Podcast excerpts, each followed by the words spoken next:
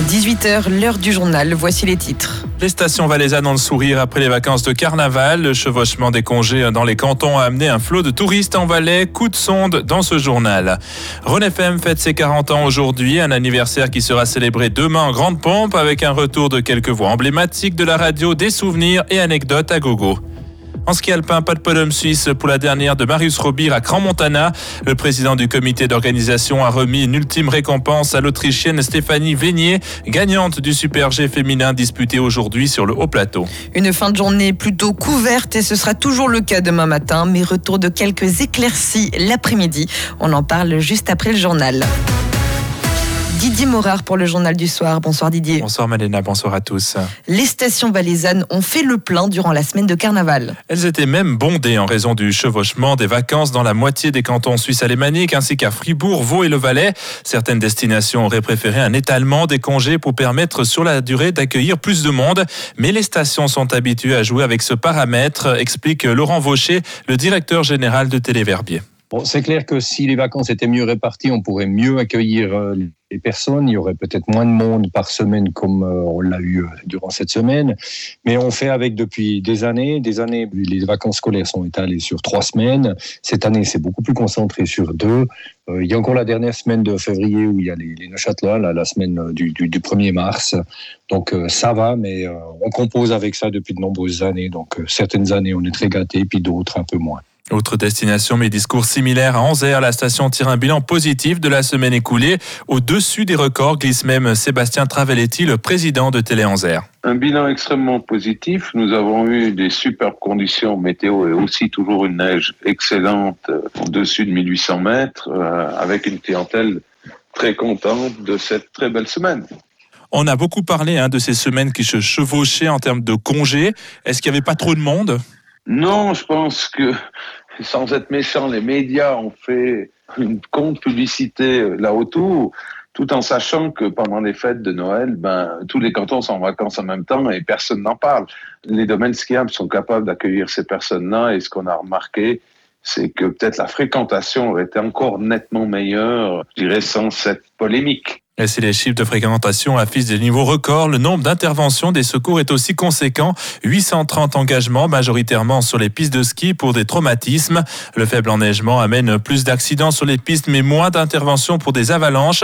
Alexandre Briguet, chef du service opérationnel à l'OCVS, l'organisation cantonale valaisanne des secours. Oui, on se dit chaque année en fait cette, euh, cette petite réflexion. Euh, il y a forcément un lien avec le faible enneigement, la forte influence, mais on s'y attend chaque année. Je veux dire que cette année, ça s'est passé euh, dans, dans la norme. On a par contre euh, eu avec le faible enneigement des risques qui ont été vraiment euh, vraiment limités. On peut parler par exemple du risque d'avalanche où on a eu quasiment euh, on n'a plus d'avalanche en fait depuis euh, depuis fin janvier sur les pistes. Si on reprend ce même phénomène euh, avec beaucoup d'enneigement, euh, l'ensemble finalement de, des touristes va aussi profiter un petit peu du et là, on augmente vraiment le risque d'avalanche. À noter que sur les 830 engagements de la semaine de carnaval, 250 ont été réalisés par hélicoptère, 540 en ambulance et 30 grâce au SMUR, le service médicalisé d'urgence et de réanimation. Les sanctions américaines ont mis en péril le grand projet immobilier à Aminona sur la commune de Cran-Montana. La famille russe Kogan, propriétaire de l'entreprise Aminona Luxury Resort Village, devait mettre à disposition environ 500 millions de francs pour l'achèvement des travaux, rapporte la Sonntag Zeitung. Or, la banque Uralzib, qui appartient à la famille, serait sous le coup de sanctions raison de la guerre en Ukraine. Mais le projet n'est pas impacté, assure l'entreprise. Cependant, les institutions financières pourraient faire preuve de retenue et les banques devraient vérifier l'origine des fonds. Traçabilité coûteuse pour les banques suisses. La mise en service du projet qui comprend plusieurs hôtels et des chalets de luxe est désormais prévue pour fin 2025, début 2026, voire 2027, 13 ans après le premier coup de pioche. René FM souffle aujourd'hui ses 40 bougies. La radio valaisanne émettait pour la première fois de son histoire le 18 février 1984 sous le nom de Radio Martini. Lancé par des pionniers dans le sous-sol de leur maison, le média s'est au fil des années émancipé. Il a changé de nom une première fois pour Radio Rhône, puis pour Rhône FM. Il a aussi dû constamment prendre plusieurs virages pour rester dans l'air du temps. Sébastien Red, directeur de Rhône FM. Déjà à l'époque, en, en, en 84, quand la radio a été créée, ben, c'était des pionniers parce qu'il y avait une seule radio. Et de se dire, bah, on fait une petite radio pour euh, Martini. c'était déjà innovant. Et puis je crois que le, les pionniers ont, donné ce rythme à la radio parce qu'on a toujours été euh, en lien avec notre temps. Effectivement, bah, il a fallu ensuite lancer le DAB+, une chaîne de radio, Vertical Radio. Euh, ensuite, il y a eu l'arrivée des réseaux sociaux. On a été très rapidement sur les réseaux sociaux. Très rapidement aussi, on a eu une très large communauté, près de 50 000 euh, personnes aujourd'hui qui nous suivent. On peut même cumuler les deux pages Facebook, plus Instagram, plus TikTok, etc. Ça fait beaucoup de monde. On a ensuite bah, lancé une chaîne de télévision parce que là aussi, on s'est dit il y a quelque chose à faire. Il faut toujours innover, toujours essayer de coller à l'air du temps, même si l'image a tendance à disparaître au niveau des chaînes de télévision linéaires. L'image reprend un petit peu de l'envergure avec les réseaux sociaux notamment, et puis la volonté de, lier les contenus. Le podcast aussi qui arrive avec euh, mon podcast.ch. Donc c'est un petit peu ce que les pionniers nous ont donné comme enseignement, de toujours être à la pointe et de toujours agir plutôt que de réagir. Et pour célébrer son anniversaire, René FM organise demain une journée spéciale qui réunira quelques voix emblématiques des quatre dernières décennies. Anecdotes, souvenirs et dédicaces pour ceux qui s'en souviennent rythmeront la journée. À 40 ans, René FM regarde aussi l'avenir sereinement malgré les difficultés rencontrées ces dernières années par la presse suisse. Mais Sébastien Rey se veut confiant pour René FM. Oui, si on regarde ce qui se passe dans la presse écrite, euh, quasiment pas une semaine euh, sans qu'il y ait des licenciements. Je crois qu'on peut être fier à, à Rhône FM de ne pas avoir pour l'instant, et on, va toucher du bois, euh, ce type de problème. Au contraire, on a une entreprise qui se porte bien, bah, parce que je suis convaincu qu'on a des collaborateurs incroyables, exceptionnels, qui croient aux produits Rhône FM, aux produits verticales et à toutes nos déclinaisons, et qui sont là. Et c'est grâce à ces gens-là qu'on peut être au top aujourd'hui. Et c'est comme ça qu'on doit continuer à l'avenir. on n'est pas à l'abri, évidemment, de, de mauvaises surprises, mais pour l'instant, les les, signaux sont plutôt positifs, sont ouverts. Et tant qu'on aura la confiance des auditeurs, bah, il n'y a pas de raison que ça change. Et la journée spéciale 40 ans de Rhône FM est à vivre sur nos ondes et sur Rhône TV demain de 6h à 14h et de 16h à 20h. En ski alpin, la piste du Mont Lachaud a tenu bon après les deux descentes réalisées hier et vendredi. Le spectacle s'est articulé aujourd'hui autour du Super G féminin. Une épreuve remportée par l'Autrichienne Stéphanie Vénier devant les Italiennes Federica Brignone et Marta Bassino. Dans le camp helvétique, on notera la sixième place de l'Aragout Berami, épuisée mais contente d'être arrivée au bout du week-end sur ces deux skis. Oui, c'est clair, c'est ça l'important. Donc, euh, je suis contente de ça. Je pense à la fin, c'était vraiment un week-end euh, très intense, très dur pour tout le monde. Donc, euh, euh, je prends les bons résultats, je prends le ski et puis euh, mm, oui, je vais pas cacher que je suis quand même contente que, que c'est terminé, que j'ai quelques jours pour récupérer. Moi, c'est la course du jour.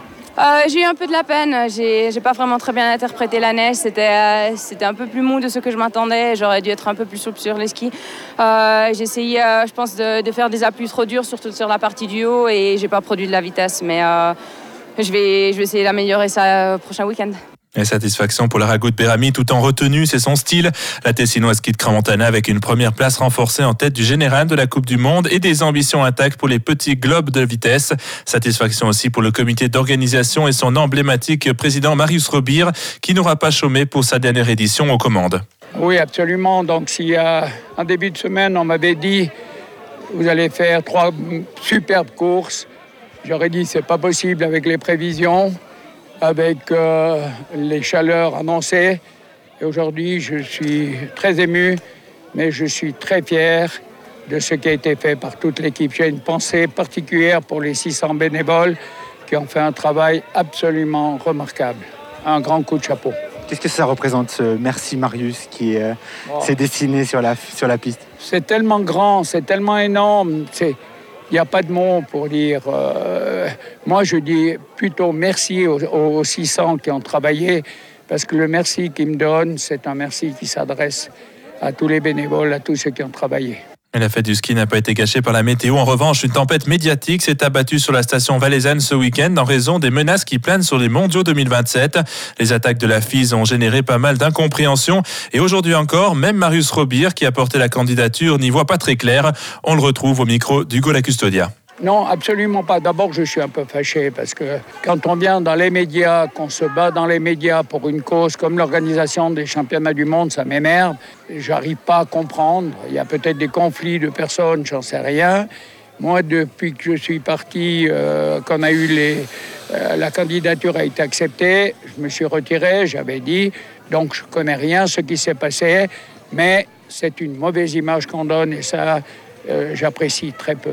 Une mauvaise image qui n'affectera pas les belles laissées tout au long du week-end par les stars de la Coupe du Monde féminine.